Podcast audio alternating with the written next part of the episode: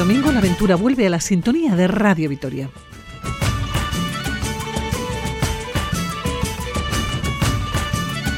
La frontera que habla del Orinoco al Amazonas, un libro que nos acerca a la vida aventurera del antropólogo y filósofo José Antonio Morán. Navegamos por las cuencas de estos ríos. Recorremos Canarias a pie, acompañamos a Atlán durante 19 meses, recorriendo 3.000 kilómetros a pie por todo el archipiélago.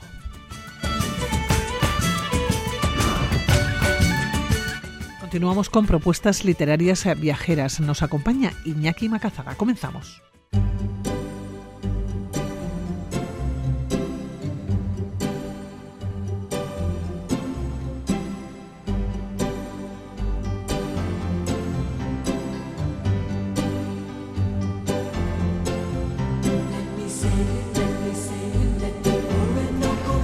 Hace seis años eh, nuestro invitado decidió embarcarse en una nueva aventura, navegar por los ríos de la cuenca del Orinoco y Amazonas, ríos que delimitan fronteras de Colombia con Venezuela y con Brasil.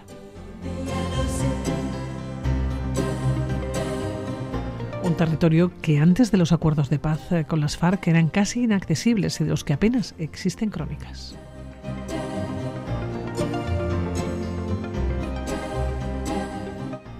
El resultado está encima de la mesa, La frontera que habla del Orinoco al Amazonas, un libro del filósofo y antropólogo José Antonio Morana.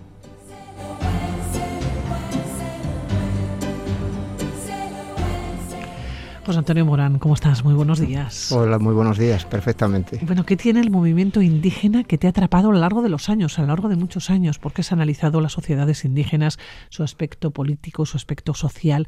Eh, ¿Cómo comenzó tu viaje por el mundo de la antropología ¿no? y de los pueblos indígenas? Eh, mi viaje comenzó casi de casualidad. Yo había viajado mucho y en el año 93 llegué, bueno, de casualidad a, a Guatemala y se dieron ciertas circunstancias en las que estuve abierto a ellas, por las que eh, me pude introducir en, un mundo de los indígenas eh, que estaban oprimidos y, entonces, bueno, necesitaban a gente, ojos extranjeros que lo vieran allí. Y ahí me comenzó a fascinar todo un mundo que después traté de, de analizar para, para, ver las raíces y cómo había comenzado el movimiento indígena que se extendía por toda América Latina y que posiblemente sea uno de los movimientos más importantes que han pasado los últimos 20 años. ¿Qué te encontraste en Guatemala? En Guatemala me encontré los efectos de una dictadura brutal que habían tenido un bueno pues la idea aquella de que hay que quitar al pez eh, el agua y entonces entendían que había guerrilleros que eran indígenas por lo tanto empezaron a atacar a todas las comunidades indígenas y estas comunidades, bueno, se, tuvieron que ir a la selva y, bueno, en parte estaban defendidas por guerrilleros y de ahí salió, por ejemplo, Rigoberta Menchú, que después fue premio, Nobel de la Paz. Lo que pasa es que ella, en vez de quedarse en Guatemala, se fue a México. Y bueno, pues era una, historia de, en Guatemala en concreto, de masacre absoluta, pura y dura, sí. Familias que huían de sus casas, que se tenían que esconder en la selva, en las montañas, huyendo de alguna manera, ¿no? De los ataques. Completamente, sí. Sí, sí, sí, era como completamente, bueno, tenían que huir. Eh, pues hay episodios, nosotros, yo después estuve ahí en una participando en una comisión de la verdad para cuando llegara el momento de, hacer justicia y tal, que llegó después, ¿no? Y era, era estremecedor ir por las, por las casas y por las eh, comunidades mm, que estaban escondidas y te contaban las masacres que había habido, desde que los encerraban en una escuela a todos, eh, prendían la escuela, los que salían los mataban y los que huían, claro, pues se, escondían por allá, sí. Años más tarde volviste, estuviste en las comunidades eh, indígenas también o, zapatistas, en Chiapas. Sí, después estuve en Chiapas porque... ¿Por qué fuiste a México? Pues fui a México precisamente porque había conocido una, una realidad eh, la, de, la de Guatemala. Te quedaste marcado. Una realidad, sí, aquella era una realidad de sangre y fuego realmente. Y, y después, bueno, eh, ya eh, quería conocer unas comunidades que llevaban más tiempo arraigadas ya, las comunidades zapatistas, y necesitaban también a gente de fuera para que estuviera allí por el acoso de, los militares y así. Y, y, bueno, decidí, decidí... ¿Y no lo pensaste? No, no lo pensé, no. Estuve como tres o cuatro meses por allá, sí. Sí, no lo pensé, no. Pero bueno, también hay que decir que los indígenas no son solamente estos los que están oprimidos y masacrados y demás, también hay, es, un movimiento muy amplio por toda América Latina, ¿no? Te iba a preguntar si las comunidades indígenas tienen aspectos comunes, ¿no? Las comunidades indígenas tienen aspectos comunes, sí. Lo que pasa es que cuando lo analizamos globalmente, claro, eh, eh, ¿qué es el indígena? Pues el indígena es una identidad. Entonces, ha habido movimientos identitarios que hasta entonces la gente trataba de no ser indígena para que no se le notara y ahora ocurre lo contrario. Entonces, eh, va habiendo un proceso de indigenización de gente y de comunidades que antes no lo eran y ahora quieren acceder a, bueno, pues a esta identidad que les, que les marca. Entonces, pues hay indígenas en, la selva, hay indígenas en, la parte alta de, los Andes, hay indígenas en las ciudades, en fin, el movimiento es muy amplio. Sí, porque has estado también en Paraguay, en Bolivia, además del mundo indígena, ¿no? En Colombia. En Colombia he estado mucho. ¿Cómo llegaste a Colombia? Porque creo que has perdido ya hasta la noción del tiempo. En Colombia, desde la primera vez que entraste en enero de 1994, que han pasado casi 30 años.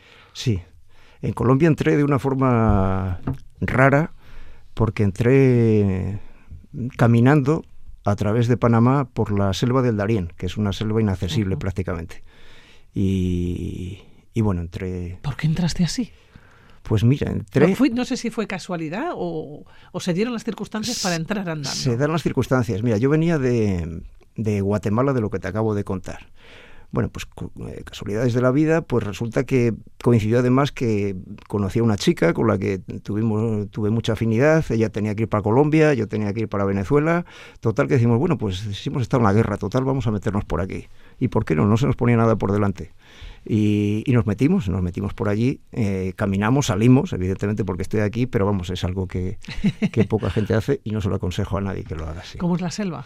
de la que no sale la el personal que se adentra, ¿no? Claro, la selva. Esa selva ahora, eh, por ahí están pasando gente que, que, va hasta Estados Unidos. Es, una cosa muy, muy, rara, porque viene gente de Pakistán, porque en Paraguay hay un acuerdo por el que pueden entrar sin visa y no sé qué, y van caminando y tiran para allá y están muriendo muchos ahí en la selva del Darién. Y los que no, pues tienen que seguir todavía toda Centroamérica, llegar a a pasar Guatemala, pasar México y después meterse para Estados Unidos. Es una odisea absoluta. Se meten por ahí y no saben lo que hay. Es una odisea, es una sensación de libertad pasando por la selva. Pasar por pero, la selva, Pero entiendo también que de cierto medio, miedo, ¿no? es un eh, medio que no conocemos. Es un medio absolutamente distinto, por mucho que andemos por la selva los que no somos de allí, pues siempre tiene sus, sus, expectativas y tiene sí su parte de libertad, pero sobre todo si vas solo, ¿no? Si vas acompañado y esto, pero vas solo, es decir, sin guías y así, pues hay, que, hay que echarle un poco de valor.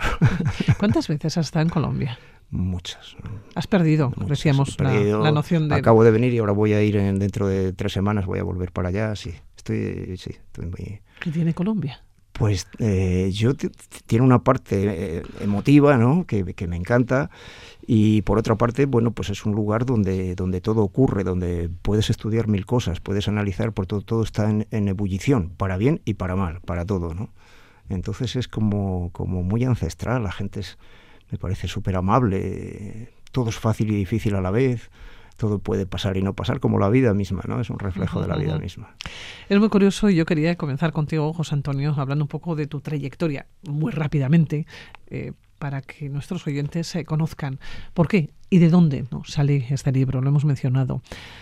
Hablamos de fronteras, de la frontera que habla, hablamos mm, del Orinoco, hablamos del Amazonas. ¿Por qué escribiste este libro? Porque se trata de una navegación, nos invitas a navegar contigo por los ríos Orinoco, Negro y Amazonas. Fue un viaje realizado en el 2017. Primero, que tuvo de especial este viaje que no han tenido quizás otros ¿no? para sacar el libro?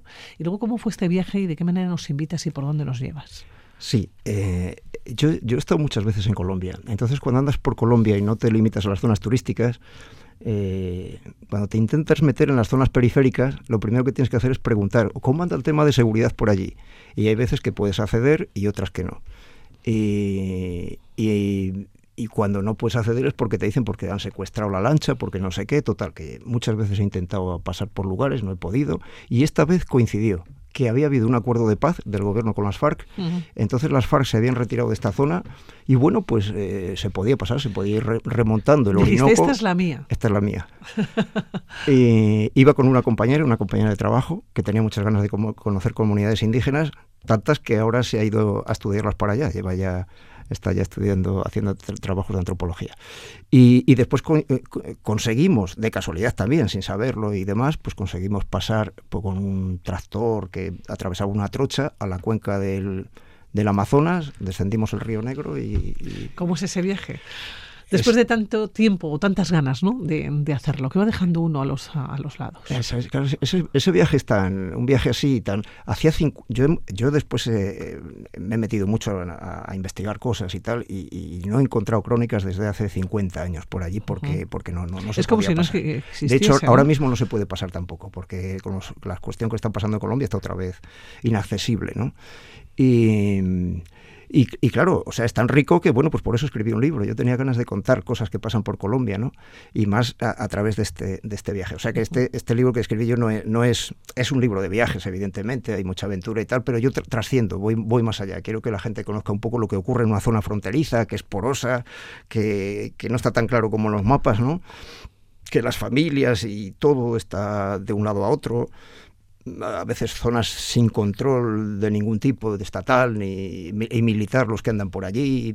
Y, en fin, es una zona muy, muy, muy curiosa por todo. ¿no? Hay, hay, muchas, eh, como mucha gente que, desea oídos para, para, para escuchar, ¿no? Para, para, para, que lo cuenten por allí. ¿no? Entonces yo de alguna forma he tomado... Has tomado nota. Ah, he, tomado nota. ¿Qué te contaron las personas ¿no? que, que viven allá? Porque dices, quiero trascender, quiero ir más allá de lo que es la aventura, que ya es una pedazo de aventura, ¿eh? pero quieres ir más allá, sobre todo el conocimiento de, la, forma de vida, ¿no? de la situación que te has encontrado ¿no? con estas gentes. ¿Qué contaban y qué querían que tú contases? Pues eh, hay cosas que querían que contaras y otras que no contaras. Entonces lo que cuentan es que de alguna forma lo que ves es que están cansados de tanta guerra y de tanto y tanto dolor, ¿no? Y a la vez están eh, contentos de vivir en una zona privilegiada porque es, de los sitios más ricos de biodiversidad del planeta, ¿no? Y entonces pueden vivir, no están... No, hay, hay, hay, hay, veces que hay una cuestión curiosa, el conflicto que hay, la guerra en Colombia con los cárteles y todo esto, eh, pues a veces protege la naturaleza. Entonces hay veces que algunos atreven a meterse los, los, especuladores y tal, y entonces la naturaleza está muy prístina, ¿no?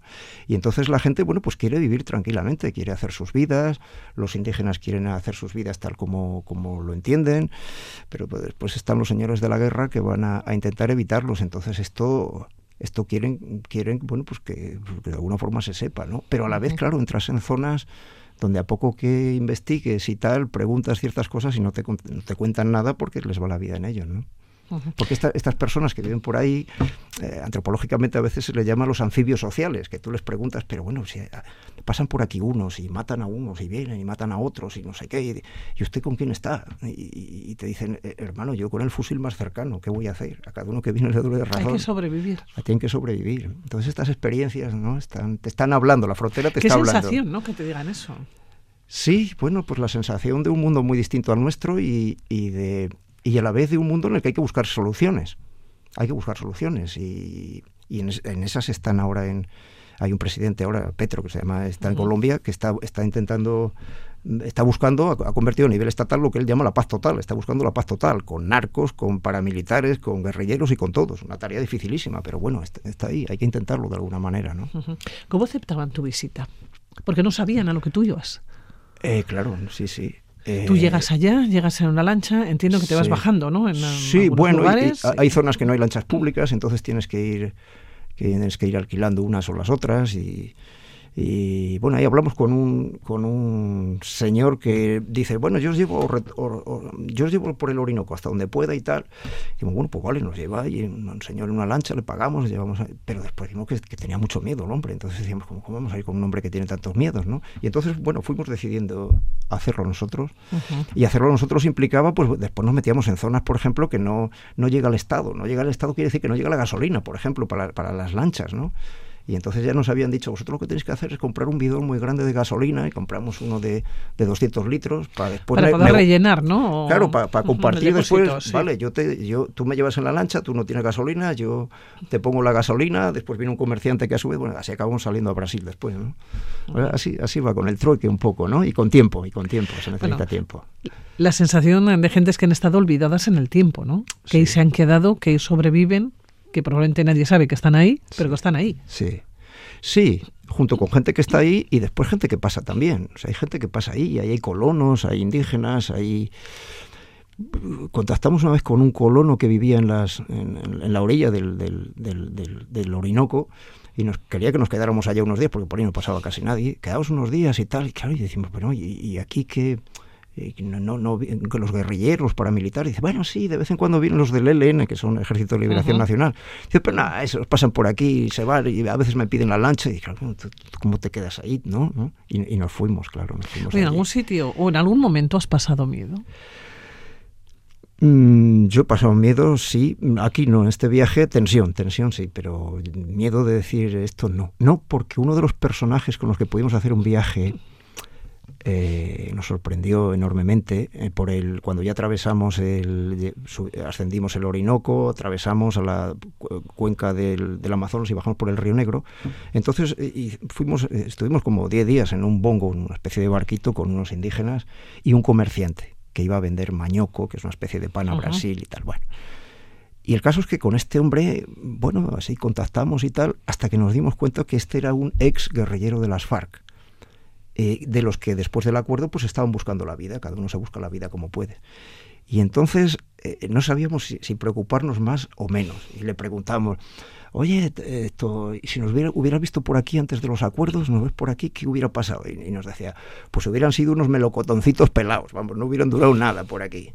Pero a la vez sabíamos que este hombre podía protegernos, porque sabía, con los militares no se llevaba bien, los militares le conocían, pero por ejemplo, a pasar una frontera con Venezuela, pues teníamos nuestras dudas, una frontera muy perdida allí en la selva, pero este hombre nos protegía después en el fondo, ¿no? Entonces que está todo mezclado, está todo mezclado. Y qué difícil, qué difícil a veces, ¿no? Pero mm, forma parte de la manera de ser de los seres humanos, ¿no? Que somos muy poliédricos. Sí, efectivamente. Somos capaces de hacer lo mejor, pero también lo peor. Sí, así es. Y de las circunstancias que van marcando ¿no? en la vida. Y, Sin dudarlo. y hay vidas más fáciles y otras más complicadas. sí.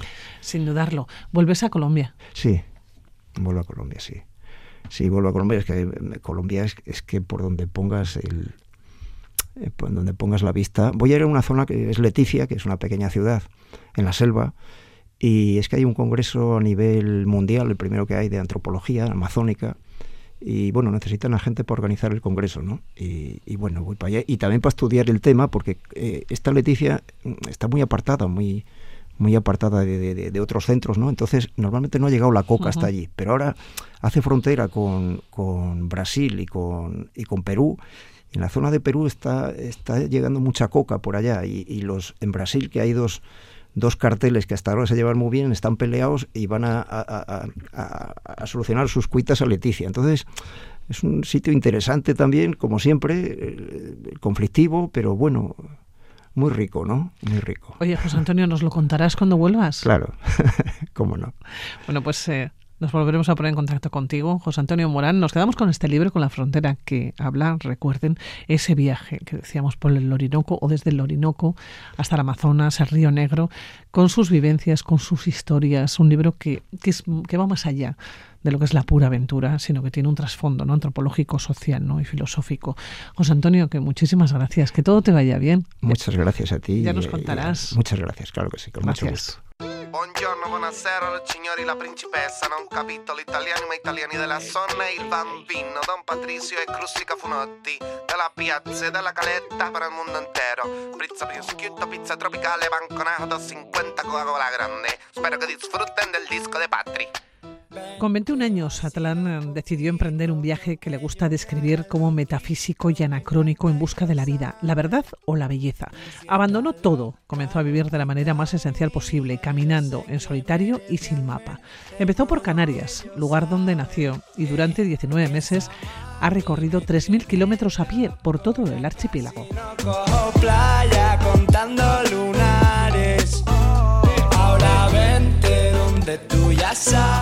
Sus pertenencias eran la ropa que llevaba, una mochila casi vacía, un timple y su patrimonio total 40 euros. No tenía saco de dormir, esterilla o una lona para protegerse, para dormir. Se metía en bolsas de plástico de 120 litros.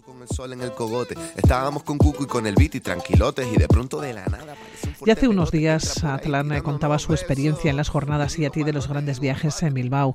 Atlan, ¿cómo estás? Bienvenido, ¿qué tal? Eh, este chico que sonaba es paisano mío, canario, no sé si lo sabes. Sí, por eso he puesto la música, contando lunares, paisano tuyo, canario. Eh, tú eres de Tenerife, de la Orotava. Oye, cuéntame, ¿qué haces en Bilbao estos días? Bueno, pues me invitaron a este evento, la jornada de los grandes viajes, y pues ya que estoy por aquí, estoy huyendo un poco allí del calor de Canarias y bueno, un poco para cambiar el escenario insular del que tan acostumbrado estoy y envolverme de estos matices más continentales que desconozco.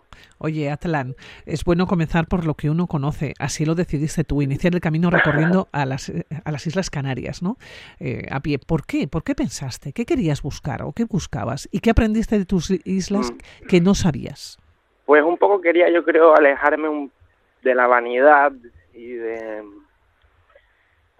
de un ecosistema tan urbano que me asustaba. Bueno, yo soy un chico muy joven y, había vivido muy poco, tenía muchas preguntas y, y dudas acerca de la vida que me daba mucho miedo y, en fin, em, siempre me, me rodeé y crecí en un ambiente, pues, podría decir codicioso y, y lleno de lujos y quería alejarme de eso Así es que por eso quería caminar, para, me gusta decir, para buscar la vida. ¿no? Oye, Atlan, 19 meses, 3.000 kilómetros y 40 euros. ¿Esto es posible? bueno, pues realmente es que uno puede vivir sorprendentemente con muy poco, ¿no? Y eso te lo enseña el camino y la mochila eh, yo no lo sabía, no sabía que podía vivir con tan poquito y ese fue el principal eh, enseñanza ¿no? de la que me preguntaba, pues es esta, ¿no? que uno puede ser feliz simplemente siendo, ¿no? Y pues sí. 40 euros, 19 meses. Sí, sí, todo fue apareciendo, ¿no? Empecé a caminar y el, lo que necesitaba, el poco dinero con el que aprendí a vivir. Yo durante el camino no gasté nunca más de 30 euros al mes y ese poquito pues siempre fue llegando. Eh, encontraba dinero tirado en el suelo, siempre aparecía alguien que me lo daba y tuve pequeños trabajos a lo largo del camino y fui así subsistiendo, ¿no? Subsistiendo es una palabra que no me gusta, ¿no? No subsistiendo, pero avanzando, siempre con alegría y miedos y pues toda esa amalgama de sentimientos. Oye, ¿cómo te planteas el viaje? Porque la primera isla que visitaste fue La Gomera. Tú eres un urbanita, ya nos lo has dicho, ¿no? Y querías huir precisamente de ese mundo urbano, querías conocer tus islas y querías eh, comenzar caminando. Pero fuiste a La Gomera, la primera isla. ¿Por qué? Bueno, pues, pues porque quería alejarme de Tenerife, que es la isla donde nací, la más urbana, donde está mi familia. Pues La Gomera es una isla llamamos las islas menores, la isla más pequeña y con una densidad de población más baja. Y pues por eso quise empezar por ahí, ¿no? Pues sí, para empezar en un lugar más natural quizás. Yo decía al comienzo que tú saliste con esos 40 euros, tus pertenencias en la ropa, la mochila casi vacía, y mm. no tenías ni saco de dormir, ni esterilla, ni una lona para protegerte. Y para dormir te metías en bolsas de plástico de 120 litros, claro. Eh, ¿cómo, cómo, lo has ido haciendo? Ya, pues, pues el camino, el camino siempre me dio todo. Eh, eso fue también una sorpresa, me envolví en, pues, en un cariño humano que es sorprendente, ¿no? Siempre las personas que me ofreció este camino, pues me dieron todo, todo lo que tengo y, todo lo que sé, poquito a poquito, pues uno me iba dando unos calcetines, otro una cuchara, otro un abrigo, una lona. Con el saco de dormir fue muy divertido porque pues siempre iba teniendo sacos diferentes, una persona me lo prestaba un mes, otro me lo prestaba una semana. Y así iba cambiando de saco de dormir, unas veces sacos de dormir muy grandes, otras veces sacos de dormir más pequeños, donde ni siquiera entraba y así pues fui avanzando, sí. has vivido de lo que el camino te ha ido ofreciendo y te has ido alimentando también de lo que te ha ido ofreciendo el camino, de lo que has ido pescando, ¿no? Bueno, esto fue algo que empecé a hacer más tarde, porque en un inicio bueno, yo realmente no sabía desenvolverme en, en la naturaleza, eso fue algo mm, que vino más tarde, aprendí a pescar y a coger, sobre todo me alimenté de lapas y almejas y sí, burgados, pero la mayor gran parte del viaje, el primer año, mm, compraba la comida y, y me alimenté sobre todo de, de nuestro alimento estrella, que es el gofio y el plátano, y los manices. Ese fue mi alimento. Oye, Atlan, eh, dices en algún momento que tus pintas eran extraordinarias. Casi toda la ropa la habías confeccionado tú mismo. O sea, descríbenos cómo ibas vestido Sí. por ahí. Se te distinguía bien. Claro, pues sí, la verdad que parecía un marciano. Pues iba con pintas de caminante convencido, eh, semidesnudo, otra vez desnudo, descalzo, con una lanza en la mano derecha que fabriqué con un palo de bambú, con un también llevaba un sombrero enorme, con casi una pamela que hice con hojas de, de junco y, y de palmera y, y el morral inmenso en la espalda. Sí, sí, la verdad es que era todo un personaje. Y esto pues me abría algunas puertas y me cerraba muchas otras, porque bueno, mi imagen resultaba bastante intimidante y tenía que, que ser, bueno, no sé, tratar de ser muy educado con las personas para pues darles confianza. Oye, ibas descalzo, o por lo menos recorriste descalzo toda la superficie de Fuerteventura y Lanzarote. Hablamos de mil, Canaria, mil sí. kilómetros. Sí, 1500 kilómetros hice descalzo, pues, pues sí, la verdad. es que Cuando me estás presentando así, la verdad que yo mismo me sorprendo porque, no sé, parece que estás hablando de un, yo qué sé, un nómada del, de hace 20.000 años, ¿no? sí, la verdad que sí, pues sí, me dio por caminar descalzo porque fui fortaleciendo los pies y, y bueno, las superficies de las islas más orientales pues es menos em, es más llana y pues es más fácil de recorrer a, a pie. No sé, este fue un reto porque se me rompieron los zapatos con los que había caminado hasta entonces y dije, bueno, pues pues a ver qué tal se me dará sin zapatos. y pues bien, se me dio bien. Oye, hablamos de 19 meses donde has aprendido a entender el cielo, el viento, la marea y has ido descubriendo Canarias, ¿no? La flora, la fauna, la cultura, los paisajes, el mundo aborigen. Has tenido experiencias también apasionantes. O sea, como presenciar a 150 metros la erupción de un volcán que casi te sepulta. Sí. Bueno, esto fue ya el- la máxima expresión de ese estado de embelezamiento en el que me encontraba por descubrir pues esa identidad de Canarias fue la erupción de ese volcán que ya sí pues la naturaleza verdaderamente me me dio ese regalo y, y fue una experiencia indescriptible sí. Decías al comienzo que has ido aprendiendo mucho a lo largo del camino. Si Ah. tuvieras que quedarte con alguna de estas enseñanzas, además em, de la cultura, además em, de la flora, de la fauna, de la cultura, de los paisajes, ¿no? del mundo aborigen, eh, ¿cuál sería? ¿Te has conocido a ti mismo?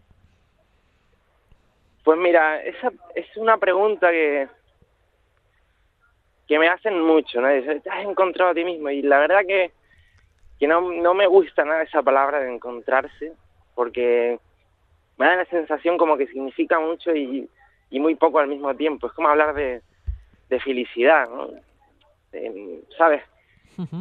Em, te diría que uno aprende a, a aceptar toda esa gama de sentimientos, desde el dolor, desde el- la amargura, la felicidad, la pasión, aceptándolos todos, ¿no? Todos son bienvenidos. No, no puedo decir que me haya encontrado, no, no, no me gustaría encontrarme nunca tampoco, porque debería ser aburrido, como también debería ser aburrido ser feliz siempre, ¿no? ojalá siempre aprender de mí y ojalá pues tener siempre momentos de tristeza que hagan de mi vida pues algo excitante, ¿no? No te diría que me he encontrado, te diría que pues que me encuentro en un estado de bienestar permanente donde experimento pues eso, también la tristeza, ¿no? Digamos que tengo un rumbo, Bueno, la no tristeza, hacia un lugar, pero hacia la vida, me gusta decir, ¿no? Y eso, pues, tener un rumbo eh, agradable. Sí, la tristeza y la alegría, ¿no? Van eh, siempre en el mismo vagón del tren, en el mismo vagón de la vida. Oye, en tu caminar has tropezado constantemente con basura en playas y montañas. Incluso empezaste a recoger toda la basura que encontrabas a tu paso, ¿no? Y tu aventura se volvió en un proyecto educativo. Has visitado colegios, institutos, has recogido nueve toneladas de basura, has dado más de 80 charlas. Es muy curioso, ¿no? Con lo que comienza, o cuál es el primer objetivo, que de alguna manera es, eh, bueno, un objetivo de alejarte de todo, ¿cómo se vuelve, cómo cambia y se convierte en un proyecto educativo? Ya, pues em, porque fracasé bastante al intentar alejarme de las personas. siempre hay basura en todos lados y, y un poco mancha esa experiencia que quería tener ¿no? romántica con la naturaleza.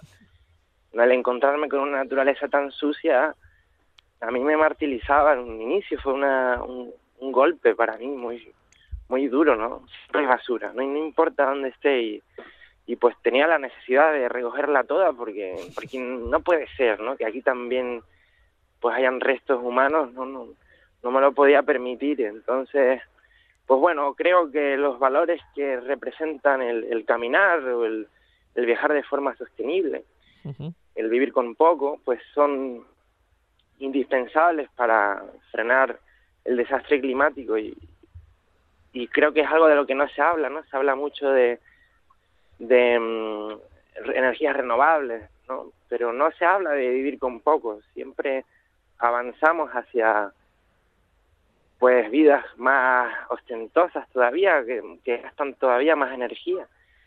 Y realmente ese no es el camino, por eso es que quería pues bueno, poner un granito más en esta lucha a favor de la naturaleza y, y pues bueno, recoger basura era em, un matiz más dentro de, mi protesta, ¿no?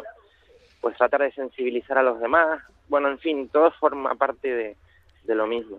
Un año limpiando Canarias de basura, limpiando las playas. Tú nos decías, eres de Tenerife, eres de la Orotava hayas estado dando también charlas, ¿no? En tu propia casa.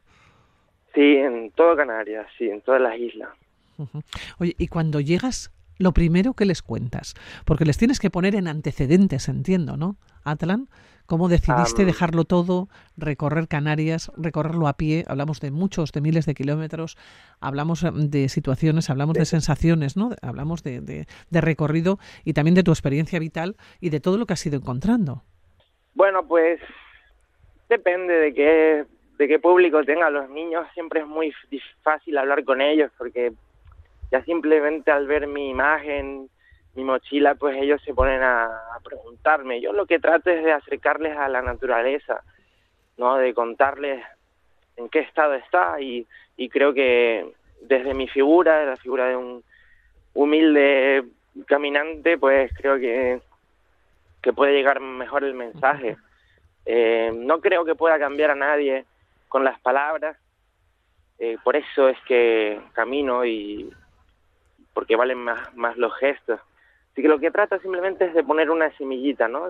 Que sepan ellos que existe esta problemática natural, que sepan que hay gente, pues, extraños danzarines que viven con muy poquito y que son felices y ya está, ¿no? Y eso sí tiene que germinar en algún momento y hacer de ellos pues una vida ética, pues bueno, que germine.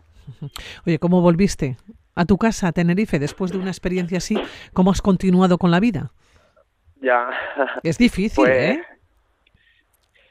Sí, bueno, realmente tenía ganas de terminar de caminar, porque al final uno acumula una cantidad muy grande de experiencias y necesita parar un largo tiempo para pues poner en orden toda esa biblioteca que es la memoria y por eso es que estoy escribiendo este libro, ¿no? También tenía la gran necesidad de arreglar mi situación con mi familia, que no ha sido nada fácil, y, en eso realmente ese es mi objetivo ahora, ¿no? Ordenar mi cabeza y, y arreglar mi situación con mi familia. Así que bueno, pues mi familia vive en una ciudad, yo ahí no puedo estar, así que al volver me vine, me fui a vivir a una a una cabaña abandonada en una playa, fantástica, una playa muy solitaria, sin cobertura, sin gente, ¿no? Y ahí me puse a escribir. Los fines de semana iba a ver a mi familia y pues durante esos días me convertí en aristócrata porque pues bueno, ya iba a comer con ellos en buenos restaurantes, eh, jugar al pádel con mi padre y al club de tenis, a escalar. En esa dinámica estaba hasta ahora, ¿no? Escribiendo y, y viendo siempre que podía a mi familia, pues eso, para mm, que nos entendamos. Atlan, que ha sido un placer charlar contigo. Eh, que darte las gracias por atender la llamada de Radio Vitoria. Hemos estado recorriendo a pie contigo los 3.000 kilómetros, yo creo, ¿eh? y sin zapatos. Sí, la verdad que me ha encantado la entrevista porque has hecho una serie de preguntas que han, pues, resumido muy bien lo que ha sido el viaje. Se ha entendido bien, ¿no? Su idiosincrasia, no sé cómo llamarlo. Estaba bien, me ha gustado. Atlan, que un abrazo desde aquí, desde, desde Vitoria. Ya nos seguirás contando, ¿eh? Y yo muy, muy pendiente a que salga tu libro. ya, yo tengo muchas ganas, a ver qué pasa con ese libro. Voy a tardar mucho en escribirlo. A ver qué tal. No hay prisa. Atlan, un placer. Muchísimas gracias y buenos días. A ti, buenos días.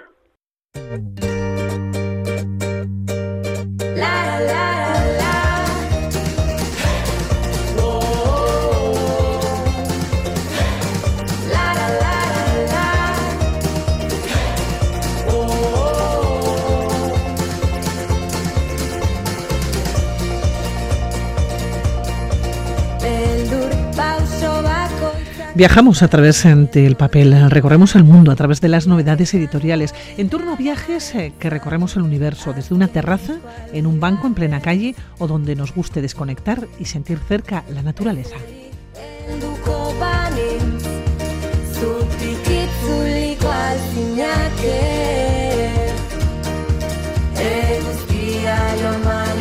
Iñaki Macazaga, ¿cómo estás? Segundo, buenos días.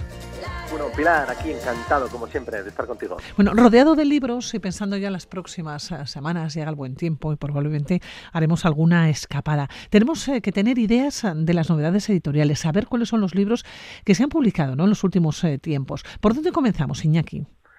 Pues mira, eso es, ¿no? hemos pasado ¿no? del día del libro de San Jordi y la es que hay muchísimas novedades que quería compartir contigo porque hay cosas viajeras maravillosas para hacer estos viajes de papel buen tintero para coger ideas y, aunque sea pues para disfrutar de esos cafés ahí, ¿no? En terrazas o donde nos guste descansar. Y yo quería arrancar con un buen amigo, con José Alejandro Adamud, que ha publicado Una vida posible, con la editorial Menguantes y es un libro de libros que hace homenaje a toda la literatura clásica de viajes y en el que el autor juega con un viaje que hizo sin billete de vuelta durante dos años por América Latina. Él quería unir eh, Ciudad de México con Ushuaia, ahí la puntita de Chile, la Patagonia y eh, lo que iba a ser un viaje de unos meses se convirtió en un viaje de dos años con una serie de lecturas en la mochila y, y emulando y haciéndose preguntas, ¿no? De qué juego o, qué papel juega la memoria, ¿no? En el propio relato de un viaje y de cómo hay viajes, ¿no? Que,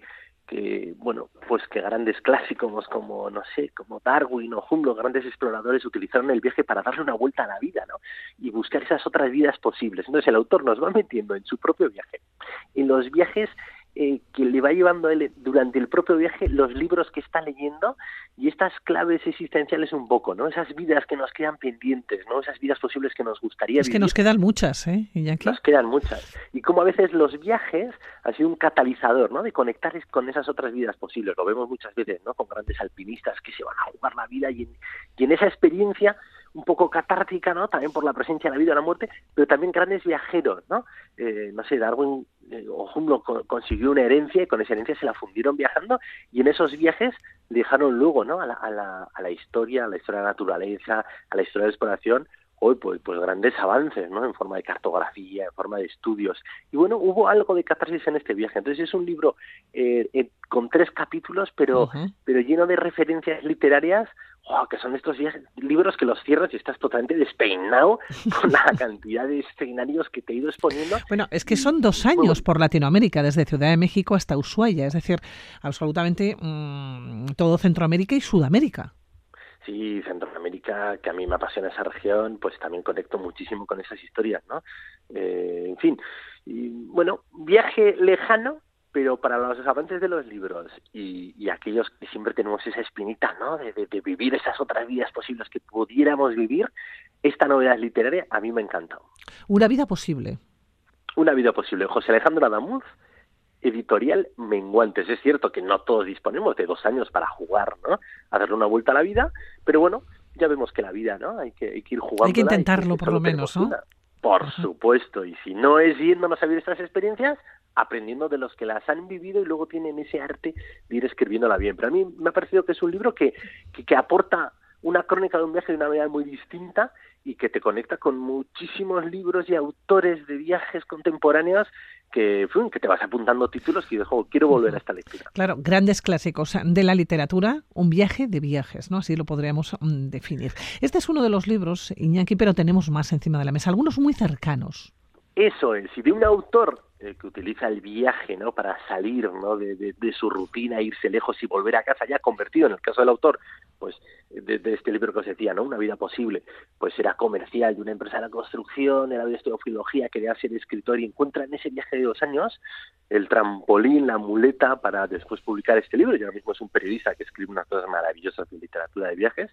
Y otro al revés, Pablo Zuleika Parra Gasteiztarra, un amigo también ¿no? de, este programa, que lo que hace es el viaje a la inversa. Lleva 15 años prácticamente viviendo en México, eh, él es Gasteiztarra y, y, lo que hace es volver después de esos 15 años a rematar un libro con crónicas sobre Maestro, sobre la montaña alavesa, ¿no? Esas historias que le han ido acompañando en la casa familiar, a donde ha ido pasando, ¿no? Las navidades, los veranos en la infancia, y que luego, con, con los ojos limpios de, de, haber estado documentando historias por toda América Latina, lo que hace es posar la mirada y las preguntas y resolverlas. Es decir, ¿cómo, cómo es la vida, ¿no? De la montaña alavesa y nos trae pues las historias de, de, los carteros, de estas diferentes generaciones de carteros, historias de personas que en los años 80, ¿no? En Virgo la Menor, pues se sentaron para, pues para pensar eh, propuestas llevados a, al mundo del teatro y después eh, rularon por toda Europa una compañía de teatro, bueno, que, tuvo el campo base ahí en Maestu, historias también de nuevos pastores llegados de Pakistán ¿no? A, ejercer de pastores y todos los retos que supone, cómo era eso, ¿no? De emigrar o quedarse, las, las, las escuelas de maestro, ¿no? Como las andereños, bueno, pues hicieron ahí una gran actividad y una gran labor por mantener abierta la escuela y como eso también, pues ha sido también un, una, una herramienta súper fuerte pues para mantener a la población y, ahora la escuela sigue viva y, y, ha recuperado mucho. En fin, eh, todas aquellas preguntas que a veces nos hacemos cuando viajamos muy lejos, aplicados a lo cercano, y Pablo Zuleika, que es un cronista maravilloso, con una mirada también superhumana, eh, ha recogido una serie de historias en este libro, Gente de otro pelo, 15 historias de ingenio, audacia y tesón, en un valle del Euskadi interior. Y la editorial es Sans Solier Ediciones, con el apoyo ahí de, la Diputación de Álava, y me parece que es un libro muy bonito, escrito por alguien con este juego inverso y que nos habla de las historias tan cercanas como los pueblos de la montaña la visa, que a veces desconocemos el valor que tiene de audacia de la gente que, que los habita y ha decidido habitarlos.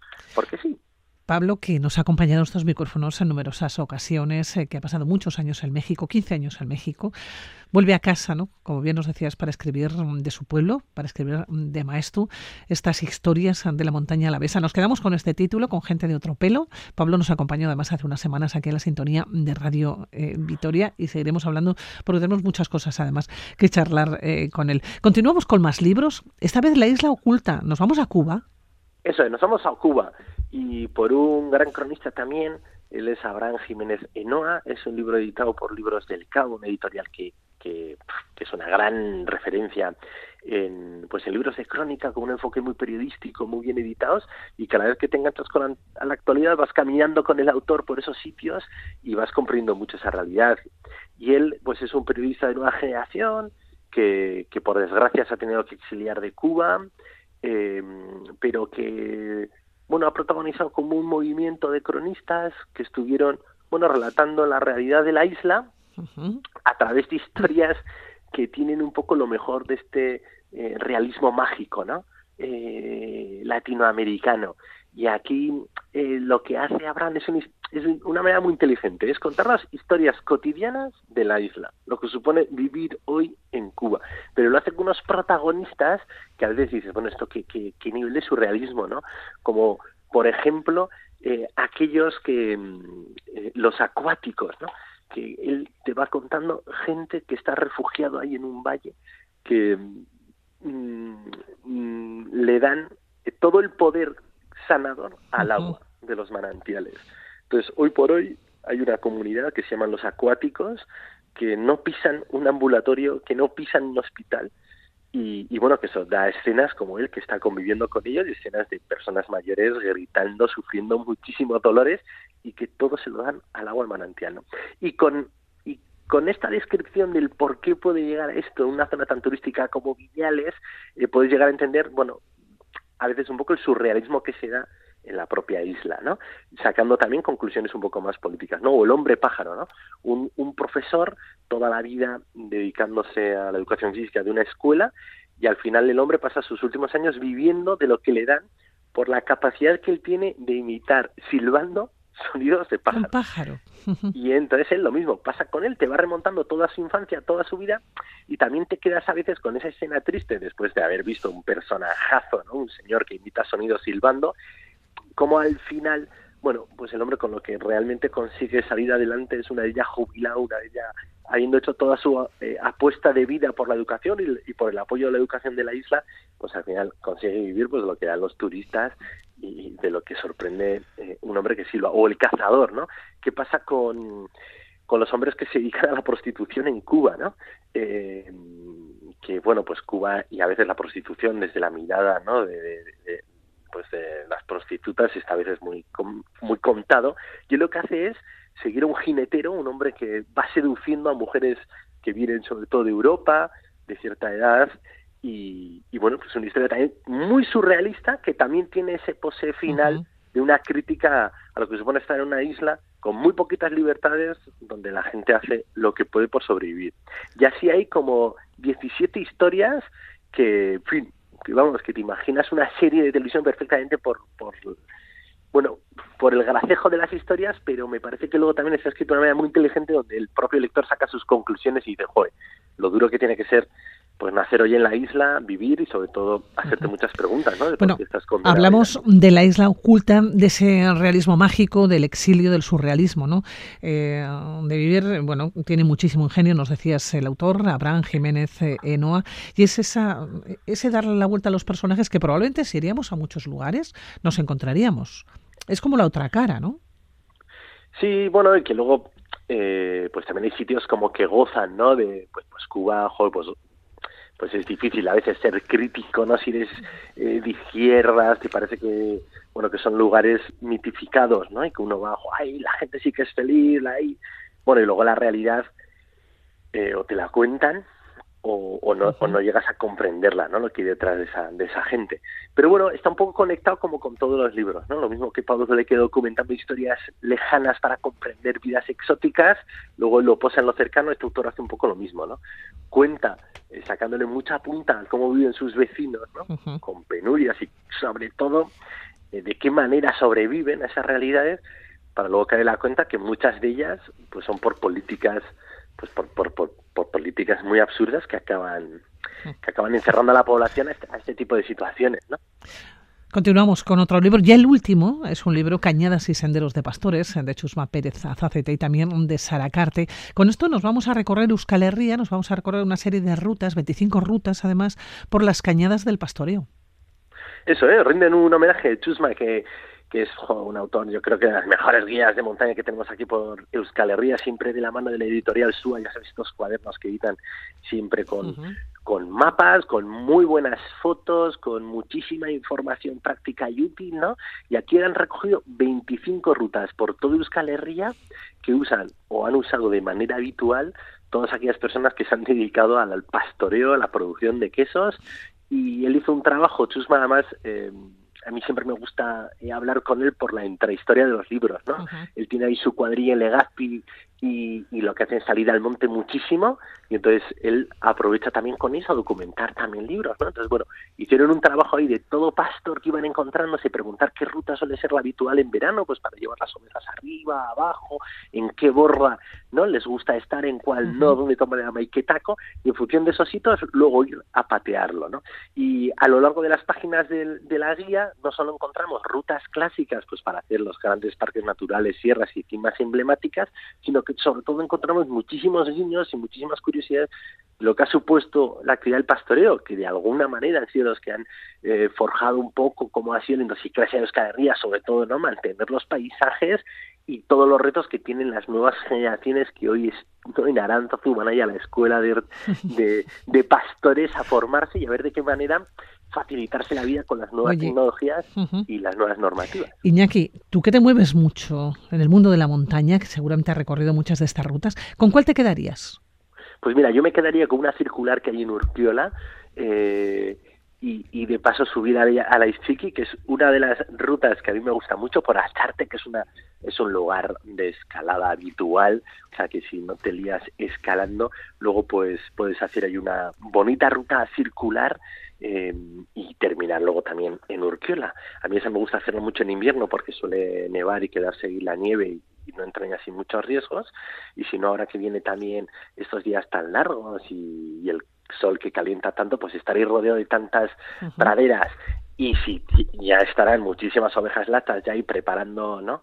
Eh, eh, todo el pastoreo del verano, pues es un buen sitio donde entiendes que los pastores escogieran esas praderas pues para, para estar por ahí ¿no? y, pasar y pasar los veranos. Bueno, nos quedamos eh, con este viaje de papel que hemos hecho a través de las novedades editoriales. Iñaki, que ya nos despedimos, que Millas que hasta la próxima, ya nos seguiremos escuchando. Ya seguiremos hablando. Perfecto, Pilar, un beso gordo. Un saludo, agur. Agur.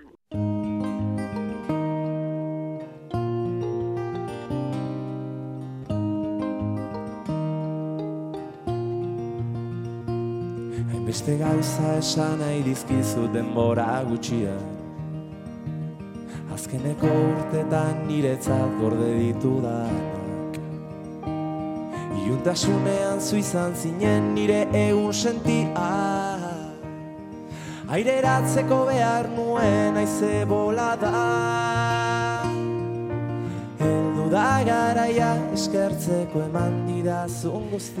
Con la música de ETS y Maren eh, ponemos punto final al mundo de la aventura. Recuerden que volveremos dentro de siete días con más entrevistas y con más reportajes. Maite zaitu dalako nire ondoa